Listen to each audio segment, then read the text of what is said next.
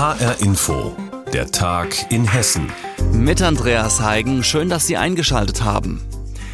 Seit Wochen kommen Kriegsflüchtlinge aus der Ukraine in Frankfurt an. Viele kommen in Hallen unter, die die Stadt zur Verfügung stellt. Andere kommen privat unter. Doch die Versorgung läuft nicht optimal. Rund 500 Menschen schlafen in Hotels und sind nicht registriert. Versorgt werden sie von privaten Helfern und Initiativen. Doch die kommen mehr und mehr an ihre Grenzen. Jetzt gab es deshalb einen Hilferuf der privaten Helfer.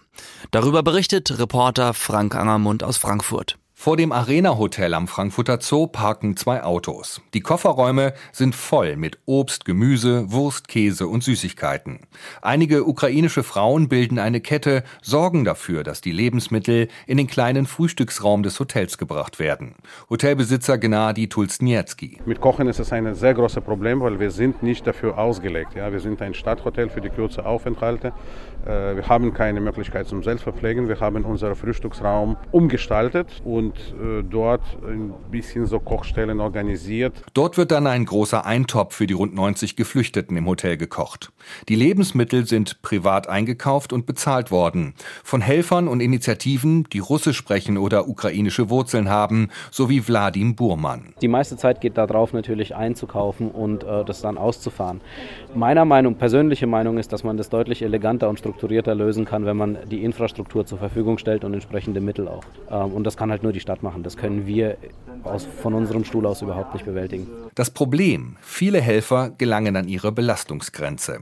Rund 500 Geflüchtete aus der Ukraine sind privat in Hotels untergekommen, quer über die Stadt Frankfurt verteilt. Die spontanen, aber teils unorganisierten Hilfsaktionen sorgen auch für Streit unter den Helfern. Sprecher Ulrich Mattner fordert deshalb von der Stadt Frankfurt die Einrichtung einer zentralen Koordinierungsstelle. Es ist einfach so, es gibt eine Versorgungslücke. Die kommen hier mit dem Zug angereist, dann haben die vorher schon mit Telegram hier Verwandte oder Initiativen. Das spricht sich ja auch rum, das wird weitergegeben, das sind Chats und was weiß ich. Und dann landen die in irgendwelchen Hotels. Und sind somit nicht von der Stadt Frankfurt erfasst, die mehrere Sporthallen und ein Erstaufnahmezentrum an der Messe bereithält. Die Stadt hat ebenfalls Hotelzimmer angemietet. Hier werden die Geflüchteten versorgt und beraten. Außerdem erhalten die teils traumatisierten Menschen psychologische Unterstützung.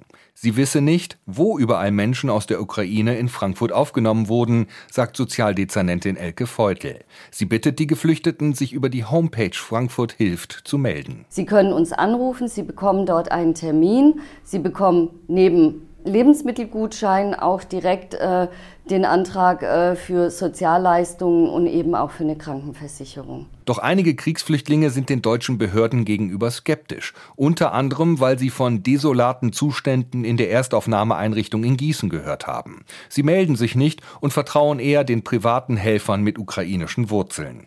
Eine Folge davon, Kampf ums Essen in den nicht registrierten Unterkünften. Nochmal Sprecher Ulrich Mattner. Ja, die haben teilweise nicht genug zu essen, dann haben sie, warten sie aufs Essen, dann bunkern sie ihr Essen, weil sie, weil sie nicht wissen, ob sie am nächsten Tag wieder Essen bekommen und, und die hängen einfach in der Luft. Hilfsinitiativen und die Stadt Frankfurt haben wegen dieser Probleme Kontakt aufgenommen. Wie genau die Lösung aussehen wird, steht noch nicht fest. In Frankfurt sind einige ukrainische Flüchtlinge nicht bei der Stadt registriert. Sie werden privat versorgt, allerdings führt die Organisation auch zu Streit und Problemen.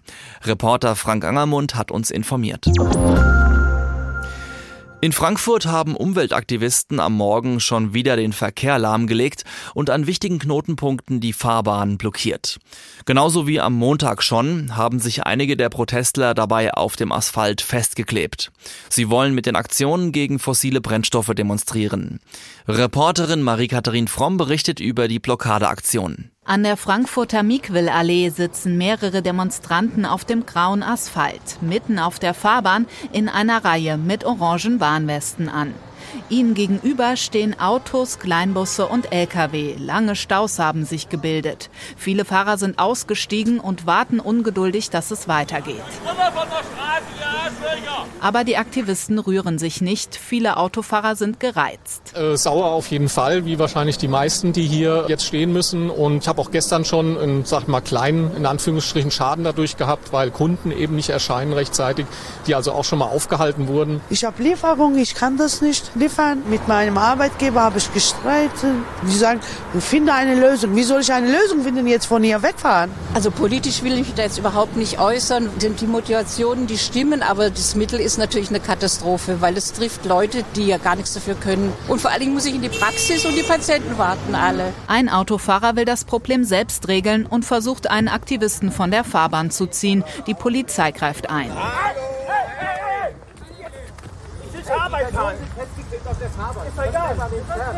Die Klimaaktivisten demonstrieren vor allem gegen fossile Brennstoffe wie Öl und Erdgas. Sie nennen sich selbst letzte Generation. Neben ihnen auf dem Asphalt liegen kleine Tuben Sekundenkleber. Einige haben damit ihre Hände oder Füße an der Straße festgeklebt, damit die Polizisten vor Ort sie nicht einfach wegtragen können. Unter ihnen ist der 47-jährige Wolfgang Metzeler. Er hatte sich schon am Sonntag beim Eintrachtspiel an einen Torpfosten gekettet, um auf seine Ziele aufmerksam zu machen. Ich kenne kein anderes Mittel mehr, um die Menschheit zum Nachdenken, zum Umkehren zu bewegen. Ich weiß nicht, ich, ich kann mir nicht vorstellen, dass es was bringt, wenn wir noch weiter da irgendwo Schilder hochheben und sagen, äh, alles ist schlimm und dann kommt die Polizei und sagt, geht mal von der Straße. Ja, gehen wir von der Straße. Geht leider nicht. Um die Hände und Füße von der Straße zu lösen, spritzt die Polizei ein Lösungsmittel auf die festgeklebten Stellen. Mit kleinen Holzstäbchen trennen die Polizisten dann vorsichtig die Haut vom Asphalt.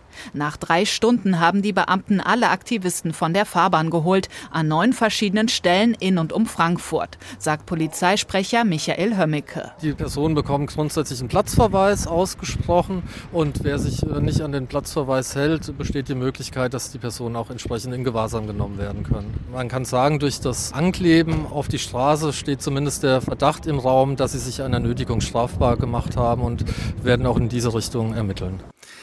Wieder wurde der Verkehr in Frankfurt lahmgelegt. Der Frankfurter Berufsverkehr muss sich auf weitere Protestaktionen von Klimaaktivisten in dieser Woche einstellen. Marie-Katharin Fromm hat berichtet. Auch bei diesem Thema geht es um den Verkehr und zwar geht es um E-Scooter. Die sind seit Sommer 2019 in Deutschland zugelassen. Ja, und schnell haben sie sich in vielen größeren Städten verbreitet. Zur Freude, aber auch zum Ärger von vielen, denn ganz ungefährlich sind die neuen Fahrzeuge nicht. Verschiedene Studien haben das dokumentiert. Allein in Hessen hat es 2020 159 Unfälle mit 29 Schwerverletzten gegeben. Unsere Reporterin Nina Michalk weiß mehr dazu. An schönen Tagen düsen sie zuhauf durch die Stadt, die E-Scooter-Fahrerinnen und Fahrer. Und nicht nur über Straßen, sondern gerne auch über Gehwege, durch Fußgängerzonen und Parks. Seit das neue Verkehrsmittel zugelassen ist, versucht die Polizei, Regeln durchzusetzen, wie hier bei einer Kontrolle am Frankfurter Opernplatz. Alle Grünanlagen sind tabu mhm. und auch alle Fußgängerzonen. Also die ganzen Leute, die jetzt in der Zeit fahren, sind alle falsch oder was? Richtig. Nach zweieinhalb Jahren liegen nun Zahlen zu Unfällen mit E-Scootern vor. Sie liefern noch kein Gesamtbild, aber Ausschnitte, wie die jüngste Zahl der Versicherer.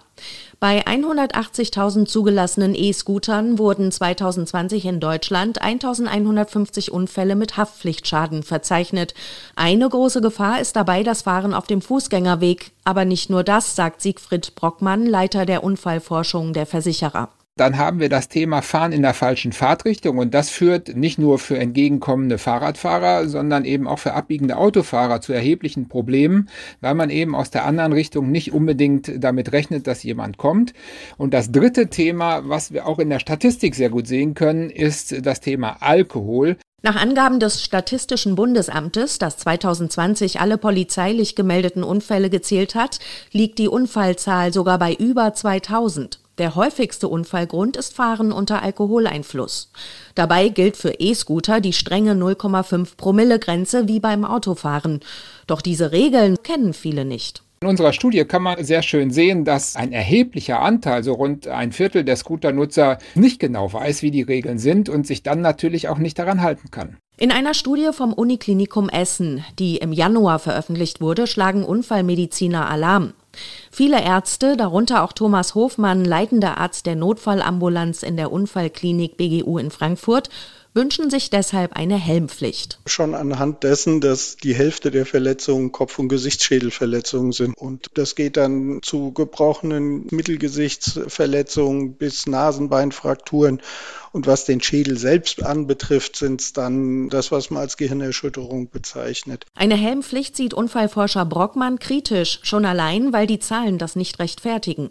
Er empfiehlt gute Fahrradwege für alle und dann erstmal abwarten. Wir sind ja noch in einer Phase, wo dieses neue Verkehrsmittel sich überhaupt erstmal etablieren muss, wo ähm, möglicherweise alle die, die mal neugierig drauf waren, das dann erledigt haben und vielleicht doch eher regelmäßige Nutzer damit unterwegs sind. Deswegen rate ich jetzt eigentlich dazu, diese Einführungsphase einfach mal gelassen abzuwarten und dann erst darüber zu diskutieren, ob wir weitere Maßnahmen brauchen.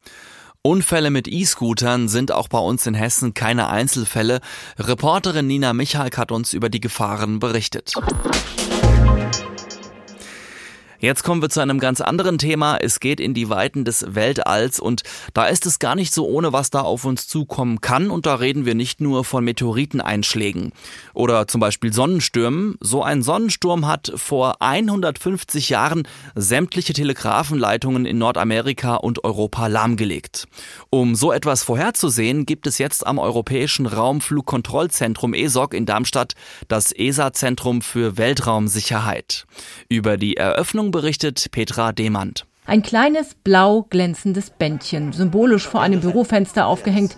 Nicht gerade ein bombastisches Szenario, als ESA-Generalsekretär Josef Aschbacher heute gemeinsam mit dem Missionsleiter Rolf Densing das Schleifchen durchschnipselt. Auch das Zentrum selbst ist eher unscheinbar. Ein Büro von etwa 70 Quadratmetern, viele große Bildschirme an der Wand, ein paar Schreibtische und eine Vitrine, in der auch ein echter Meteorit steht. Nicht mal Fußball groß, aber das, was da auf den Monitoren zu sehen ist, ist umso großartiger. Es geht in erster Linie um sogenanntes Weltraumwetter, also Eruptionen der Sonne, elektromagnetische Strahlen, die ganz schön zerstörerisch sein können, erklärt Generaldirektor Josef Aschbacher. Das war neulich äh, gerade ein Vorfall, wo in etwa 40 Satelliten durch einen größeren Solarsturm beschädigt wurden und deshalb äh, sehr viel auch kommerzieller Schaden, der dabei entstanden ist. Und um solche äh, Solarstürme vorhersagen zu können, bauen wir hier ein Zentrum, äh, hier am ESOC, um wirklich sicherzustellen, was passiert, wo sind die größten Gefahren auch dieser Solarstürme äh, und wie können wir am besten darauf reagieren. Experten haben berechnet, dass bei einem größeren Solarsturm mit einem Schaden in Höhe von etwa 15 Milliarden Euro zu rechnen ist. Telekommunikation, Navigation, auch von Schiffen und Flugzeugen wären nicht nur gestört, sondern die Geräte wären vermutlich auch kaputt. Aber nicht nur um Weltraumwetter geht es hier, sondern auch um Asteroiden. Auf einem der Bildschirme sind alle Vorbeiflüge und kleine Einschläge aufgelistet. Etwa 1200 200 Objekte werden zurzeit intensiv beobachtet, um gegebenenfalls vorwarnen zu können, für Evakuierungen zum Beispiel. Das dritte große Thema hier im neuen Zentrum ist all das, was um die Erde kreist. Und dafür ist beim ESOC Tim Flora zuständig. Die, die Nutzung des Weltraums durch Konstellationen, durch aktive Satelliten hat extrem zugenommen. Auch die Anzahl der Fragmente steigt immer weiter an. Das heißt, wir müssen koordinieren. Gehst du nach links, dann muss ich nach rechts gehen. Und diese Technologien wollen wir hier auch entwickeln und demonstrieren. Last but not least ist das neue Zentrum auch ein Labor, in dem Studierende und Trainees an das Thema Weltraumsicherheit herangeführt werden sollen. Und auch Besucher, die Führungen durch das ESOC machen, werden in Zukunft hier vorbeischauen, die vielen Monitore bestaunen, einen Prismaspiegel von einem Teleskop begutachten und vielleicht auch mal einen echten Meteoriten in der Hand halten. Eröffnung des neuen ESA-Zentrums für Weltraumsicherheit in Darmstadt. Das war ein Bericht von Reporterin Petra Demand. Und das war der Tag in Hessen mit Andreas Heigen. Ständig aktualisierte Nachrichten aus Hessen gibt's auch auf hessenschau.de.